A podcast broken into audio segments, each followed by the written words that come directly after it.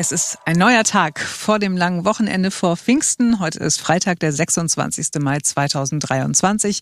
Und wir sind Ferenc Reinke, Marc Schubert und Simone Panteleit. Heute ist außerdem äh, das, was man im, im Englischen Slow News Day nennt. Also es ist eigentlich nichts Großartiges passiert.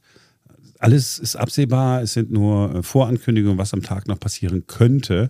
Ähm, Slow News Day heißt aber ganz lahmarschiger Tag, wenn man so will, und äh, aus Nachrichtensicht im ersten Moment ziemlich entspannt. Ja, und deswegen, äh, weil das so entspannt war und äh, nichts Wichtigeres passiert ist, hat es dann eine Sicherheitspanne rund um den Kanzler Olaf Scholz in den Nachrichten ganz nach vorne geschafft. Ja, die Geschichte hätte man jetzt in Wahrheit auch überschreiben können. Äh, Bundeskanzler von fremdem Mann umarmt. Ähm, ist eigentlich, es ist nämlich nichts passiert. Aber natürlich äh, trotzdem, ja, also dann kann sich einfach an so eine Kanzlerkolonne, wenn die durch Frankfurt fährt, einfach ein Auto dranhängen, fährt durch die Sicherheitsschleuse äh, des äh, Frankfurter Flughafens, fährt bis zum Rollfeld, Mann steigt aus und rennt auf den Kanzler zu. Ich meine, es hätte auch ein, jetzt ein Vollidiot sagen, ich meine, es ist jetzt auch schon idiotisch, äh, den Kanzler umarmen zu wollen, aber es hätte natürlich auch gefährlich sein können. Wäre das in den USA ja, passiert, dann wäre Dingsbums offen. dann gäbe es richtig Stress. Und ich möchte an dieser Stelle aber sagen, es hätte in jeder anderen Stadt auch passieren können, nicht nur in meiner Heimatstadt Frankfurt, ja? Ja, weil das Problem äh, ist nicht die Stadt gewesen in dem Fall. Obwohl Frankfurt wirklich nicht schön ist, muss man ja mal. sagen. ist viel äh, schöner als der Ruf. Wie auch immer. So ein Slow News Day ist ja aber auch genau der richtige Tag, an dem man sich mal Menschen widmen kann, die es nie in die Nachrichten schaffen, die es aber eigentlich total verdient haben, gehört zu werden. Und Annalena und Max Ziegler aus Fürstenwalde sind zwei solcher Menschen. Ja, wenn Sie den Berliner Rundfunk kennen, dann wissen Sie, wenn es irgendwo äh, hakt, wann immer Sie sehen, dass äh, irgendwas in der Stadt nicht so richtig funktioniert, wie es sollte. Oder auch, wenn jemand persönlich Hilfe braucht, dann äh, können Sie sich melden. Wir kümmern uns. Äh, Sie melden sich am besten unter berlinerrundfunk.de. So, und Annalena und Max haben genau das getan, denn sie brauchen dringend Hilfe für ihre Mama. Sie ist gerade mal 45 und kämpft sich trotz einer schweren Erkrankung ins Leben zurück. Und davon hat ihr Sohn Max Simone heute früh erzählt. Hallo Simone. Du und deine Schwester, ihr habt euch bei uns gemeldet, weil ihr eurer Mama helfen wollt und wir uns als Sender auch kümmern können, indem wir darüber berichten. Vielleicht erzählst du erstmal bitte, was mit eurer Mama ist, was ihr fehlt. Und zwar hat das alles damals angefangen, als meine Mutter sich auf der Arbeit mit Corona infiziert hat. Meine Mutter ist schon seit Jahren sehr, sehr naja, wie soll ich das sagen, mit sehr, sehr viel Liebe bei der Sache gewesen. Sie war Erzieherin gewesen, jahrelang und hat sich in ihrem Beruf wirklich sehr, sehr wohl gefühlt, hat auch sehr viel nebenbei noch gemacht, hat auch nebenbei Psychologie studiert, um ihre Kinder immer noch ein bisschen besser verstehen zu können. Und das hat alles damals angefangen, als sie sich dann auf der Arbeit mit Corona infiziert hat und diese Infektion dann quasi mit nach Hause gebracht hat und ich mich dann noch bei ihr angesteckt habe. Und dann haben wir zusammen so diese Corona-Zeit durchgemacht und waren wirklich diese 14 Tage eng aufeinander gehockt, sage ich jetzt mal, bei uns zu Hause und haben in der Zeit eine wirklich sehr, sehr enge Bindung zueinander entwickelt. Und dann irgendwann kam halt diese Zeit, wo Corona für mich dann kein wirkliches Thema mehr war. Ich habe mich erholt. Aber wir haben gemerkt, dass es bei meiner Mutter halt anders ist. Meine Mutter hat sich nicht wieder erholt. Meiner Mutter ging es wirklich immer schlechter, auch nach der Infektion. Und da haben wir uns dann halt natürlich irgendwann gefragt, woran das alles liegt. Und dann ist ein halbes Jahr, glaube ich, vergangen, wo die Gänge zu den Ärzten wirklich tagtäglich halt eigentlich eine normale Sache waren. Mhm. Und dann irgendwann ist halt einfach, ja, sage ich jetzt mal, die Diagnose für uns zu Hause gekommen, dass meine Mutter sich mit, na, sage ich jetzt mal, über Long-Covid an dem chronischen Erschöpfungssyndrom MECFS erkrankt ist. Mhm. Und das hat dann halt für sie bedeutet, dass der Beruf als Erzieherin, in dem man ja wirklich tagtäglich auf dem Bein sein muss, um den Kindern auch hinterher zu rennen und wirklich alles unter Kontrolle zu haben, für sie eigentlich erstmal abgeschrieben werden kann. Und zwar am Anfang noch nicht wirklich bewusst, was für eine Auswirkung das alles hat. Aber das hat sich dann innerhalb der nächsten anderthalb Jahre bis zu dem heutigen Tag leider Gottes gezeigt. Ähm, es ging ihr wirklich konstant schlechter. Es hat sich keine wirkliche Besserung gezeigt, aufgrund auch der Grundlage, dass diese Krankheit quasi unerforscht ist. Es mhm. ist eine Krankheit, die wirklich sehr, sehr wenige Leute haben und deswegen wurde unsere Mama auch relativ schnell Teil einer Studie der Charité, mhm. in dem es dann quasi darum ging, diese Krankheit weiter zu erforschen und zu sehen, ob man da irgendwie eine Heilung finden kann, weil es ist leider wirklich so, es existiert noch keine Heilungsmöglichkeit und deswegen ist die Krankheit auch heutzutage quasi einfach so, ist so ein Ding, man bekommt sie und man bekommt dann gesagt, sie müssen jetzt lernen, damit zu leben. Mhm. Im Endeffekt kamen dann so Therapieansätze wie zum Beispiel eine fünfwöchige Reha. Jetzt war ist sie zum Beispiel auch gerade nochmal von einer DKB zwei Wochen ins UKW gesteckt worden, um quasi noch weitere Therapieansätze zu finden, um dann vielleicht auch irgendwann mal festzustellen, ob sie überhaupt irgendwann mal wieder arbeiten kann. Mhm. Aber es ist wirklich momentan in keinster Weise irgendeine Sicht auf Besserung. Mhm. Und deswegen ist es halt einfach eine sehr, sehr schwierige Situation für sie und für, natürlich auch für die ganze Familie gewesen. Mhm. Im Endeffekt so haben wir uns natürlich alle auf sie immer verlassen können und das können wir auch nach wie vor. Aber wir haben natürlich dann auch über die Zeit gemerkt, dass wir auch mehr für ihren Alltag mit übernehmen müssen. Wir mhm. müssen äh, für sie einkaufen. Das, ist, klingt jetzt immer so ein bisschen komisch, wenn ich sage, wir müssen, aber wir gehen für sie oder mit ihr zusammen einkaufen. Wir gehen mit ihr zusammen zum Arzt. Wir helfen ihr auch zu Hause, wenn sie mal nicht aus dem Bett kommt oder sowas wir sind halt wirklich 24-7 seit dem Tag der Diagnose für sie da gewesen. Und es ist natürlich, es ist unsere Mutter, wir lieben sie. Für uns ist es halt auch keine einfache Situation gewesen. Aber für sie noch weniger, weil sie halt, wie gesagt, ihren Traumjob aufgeben musste. Mhm. Konnte nicht mehr arbeiten gehen. Sie musste ihr Studium aufgeben, in das sie so viel Zeit und Geld investiert hatte. Mhm. Eure Mama ist äh, 45 Jahre alt, heißt Franziska, können wir an der Stelle ja auch mal sagen. Ähm, genau. Vielleicht kannst du noch mal ganz kurz erklären, wie sieht denn jetzt konkret ihr Alltag aus? Also was kann sie und was kann sie nicht mehr? Naja, es ist schwierig zu sagen, weil es ist tatsächlich tagesformabhängig. Mhm. Im Endeffekt sieht der Tag so aus, dass, naja, morgens steht sie schon mit starken Schmerzen auf, nimmt dann die ersten drei bis vier Tabletten, die sie von den Ärzten verschrieben bekommen hat und dann, sie hat sich so bei uns zu Hause auf dem Sofa so eine kleine Ecke eingerichtet, hat sich so ein extra Stützkissen geholt. Und das ist jetzt, wie sie sie es immer liebevoll bezeichnet, ihr Hauptquartier. Von, äh, von dem aus sie die ganzen Angelegenheiten der Familie und von ihrem Alltag regelt. Mhm. Und sagen wir mal, an einem guten Tag schafft sie es noch, ja, also mit dem Hund rauszugehen oder halt einfach sich in der Wohnung ein bisschen zu bewegen, so den Haushalt ein bisschen zu machen, wenn ich zum Beispiel arbeiten bin. Mhm.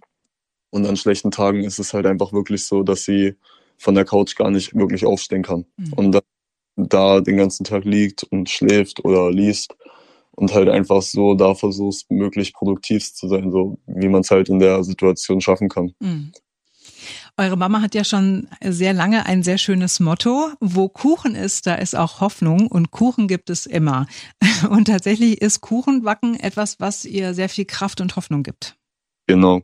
Das ist so eine Sache, die ist bei uns schon sehr, sehr lange in der Familie gewesen. Das ging wirklich von meiner Uroma über meine Oma bis halt jetzt auch zu meiner Mutter. So was generell Kuchen und Gebäck anging, war meine Familie wirklich immer schon äh, sehr, sehr besessen, sage ich jetzt mal. Und deswegen hat sich das dann auf mich jetzt nicht so mit dem Backen übergeschlagen, aber mit dem Essen auf jeden Fall. auch eine Qualität.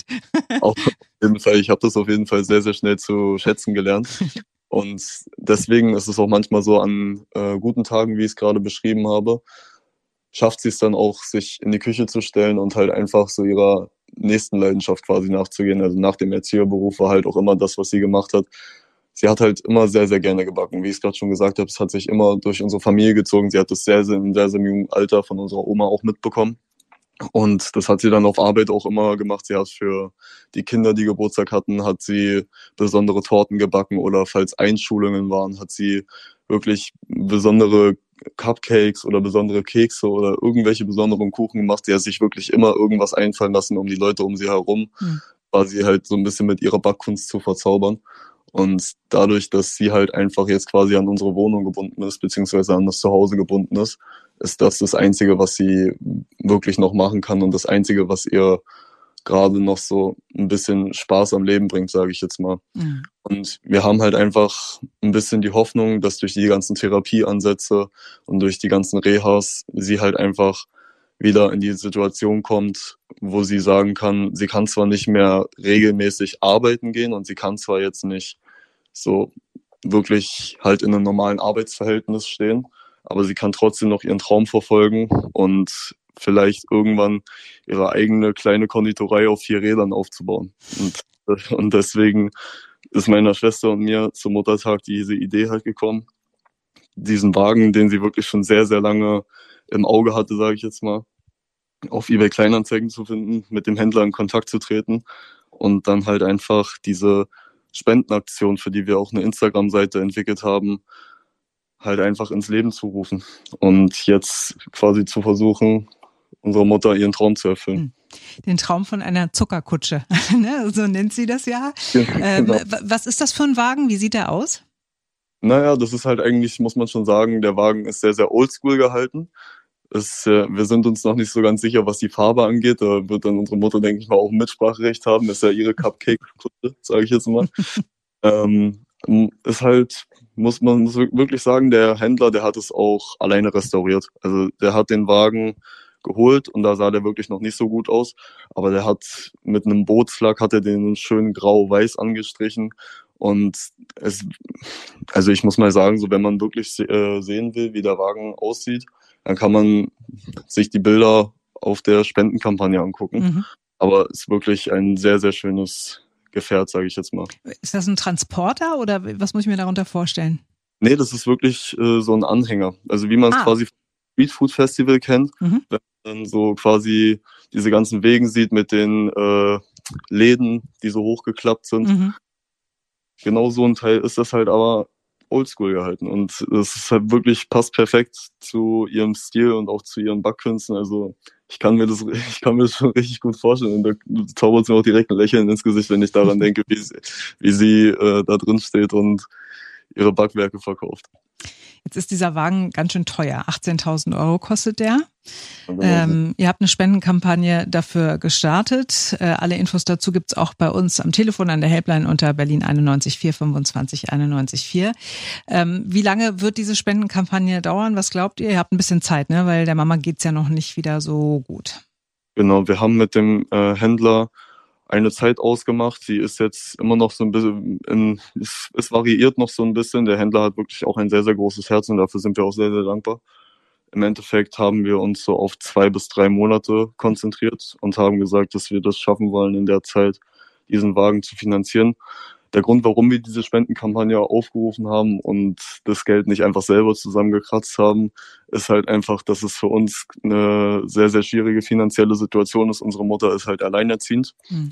Also die beiden Väter von meiner Schwester und mir sind äh, nicht da. Mhm. Und deswegen ist es halt für uns schwierig. Meine Schwester ist frisch ausgelernte Erzieherin. Da muss man halt auch sagen, das hat sie auch von unserer Mutter mitbekommen. Da sieht man auch, wie, äh, wie sehr unsere Mutter quasi uns selber beeinflusst hat. Mhm. Ich bin Auszubildender im ersten Lehrjahr. Und deswegen ist es für meine Schwester und mich sehr, sehr schwierig, eine solche Summe zusammenzubekommen. Mhm. Deswegen kam uns halt die Idee mit der Spendenkampagne. Finde ich total gut und auch ganz legitim dann zu sagen, so, das ist unsere Geschichte. Wir, wir wünschen das uns, dass wir der Mama den Traum erfüllen können. Ganz kurz vielleicht, ne, du hast selber gesagt, jetzt äh, gibt's noch nicht so super viele Therapiemethoden und man weiß nicht, ob, ob das alles so anschlägt. Was macht ihr, wenn es nicht besser wird und ihr dann das Geld trotzdem zusammenbekommen habt? Naja, dann werden wir sicherlich das Geld einfach benutzen, um unserer Mutter das Leben zu ermöglichen, was sie verdient hat. Mhm. Dann halt einfach alles darin investieren, ihr das Leben so leicht wie möglich zu machen. Halt ihr alle Lasten, die sie hat, abzunehmen, so dass man, wir wollen ihr halt das Leben so einfach wie möglich machen. Mhm. Wenn es ihr besser gehen sollte, irgendwann, da hoffen wir natürlich alle drauf, dafür beten wir, dann werden wir das Geld darin investieren, ihr, ihren Traum zu ermöglichen. Und sollte es nicht so sein, aber da klopft man natürlich auf Holz, dass äh, das alles nicht diesen Weg geht, mhm. aber das Geld dafür benutzt, ihr das Leben so einfach wie möglich zu machen und halt einfach ja, alles daran zu setzen, dass alles gut läuft. Und das finde ich ganz toll, dass ihr das macht. Da wird mein Mama-Herz ganz groß und warm, wenn ich das höre. Dass ihr das macht, finde ich wirklich super. Deine Schwester Annalena und du. Und äh, wenn ihr, wenn Sie jetzt sagen, da möchte ich mich auf jeden Fall dran beteiligen, dass äh, Franziskas Traum in Erfüllung geht und wenn nicht, dass sie unterstützt wird. Fünf Euro helfen, zehn Euro helfen. Äh, die Internetseite, wo man spenden kann, heißt gofundme.com und der Aufruf heißt, wo Kuchen ist, da ist auch Hoffnung. Und alle Infos gibt's auch sehr gerne nochmal bei uns an der Helpline unter Berlin 914 25 914. Max, euch alles Gute und ich würde sagen, wenn das Geld dann zusammen ist und wenn der Traum in Erfüllung geht und wenn es der Mama dann hoffentlich, hoffentlich besser geht, dann sprechen wir nochmal und dann rühren wir ein bisschen die Werbetrommel für die Zuckerkutsche. Auf jeden Fall. Dankeschön. Sehr gerne und liebe Grüße an die Mama und deine Schwester. Werden auf jeden Fall ausgerichtet. Danke, Simone. Und natürlich gibt es äh, den Link äh, zu der äh, Kampagne auch nochmal bei uns in den Show Notes. Als ich dieses Interview äh, gehört habe, Simone, habe ich hinterher gedacht, ein Problem haben wir jetzt. Hm. Welches? Alle Mütter werden sagen, ich hätte auch gern einen solchen Sohn. Das stimmt, der war zauberhaft, oder? Oder ist es vielmehr, ja. War auch ein bisschen, ein bisschen verliebt so von so. Ich hatte mütterliche Gefühle. Ja, das hat man überhaupt nicht gemerkt. Schön auch, ja. Hm? So, wollen wir noch äh, ganz kurz noch, noch, was Versöhnlicheres zum Schluss haben? Ich meine, es geht kaum oh. noch, aber ich habe gestern, ich hab gestern was gelesen, wo ich gedacht habe, so, ach, das sind so Infos, die Marc und Ferenc gefallen würden. Wüsstet ihr, wie lange eine Honigbiene lebt? Mm Oh Gott, das kommt echt mm. aus dem Kalten jetzt. Ein, zwei Jahre? Ein, zwei Jahre oder sowas? Nee, Marc? Ein paar Wochen. 35 Tage lebt sie im Schnitt. Oh, das ist kurz. So, und an einem Tag fliegt sie bis zu 30 Mal aus, besucht bei einem Flug bis zu 300 Blüten. Und jetzt müsstet ihr mir noch sagen, was schätzt ihr, wie viel Honig sammelt denn eine Biene in ihren 35 Tage andauerndem Leben? Oh je, ein, äh, ein Kilo. Ein Schnapsglas voll. Was ist denn das? Ein Zentiliter, ne? Ja. Es ist ein knapper Teelöffel voll. Oh. Oh mein Gott, deswegen braucht man ja auch so viele Bienen. Krass, oder? Ich fand es irgendwie, ich habe das gestern gelesen und fand es irgendwie so, irgendwie hat es mich gerührt. Diese kleine Biene, die so fleißig ist und nur so kurz lebt. Und dann so, also ich glaube, das nächste Mal, wenn ich mir einen Löffel Honig irgendwie in meinen Tee mache oder aufs Brötchen schmiere oder so, ich werde, werde noch dankbarer sein. oder sag, sieh es doch mal ganz anders. Hm? Nimm den Bienen einfach nicht den Honig. Sagt Ach, der Veganer nee. Marc Schubert. Na, ich mein, wenn du jetzt sagst, okay, Mensch, die Biene tut mir leid, ich meine, gut, der muss sie sammeln, sammeln, sammeln. Und Nö, es tut mir ja nicht leid, ich bin nur dankbar. Das wollte ich sagen. Die, dann aus dem Pollen, dann, dann, machen die irgendwie dann Honig draus und dann äh, wollen sie damit ihren Nachwuchs äh, füttern. Aber es geht aber nicht, weil Simone sich den Löffel Honig irgendwo reinschüttet. Na, es geht ja aber schon, weil du eben keinen Honig isst, dann bleibt ja was übrig für die Biene und den Nachwuchs. Das war's für heute.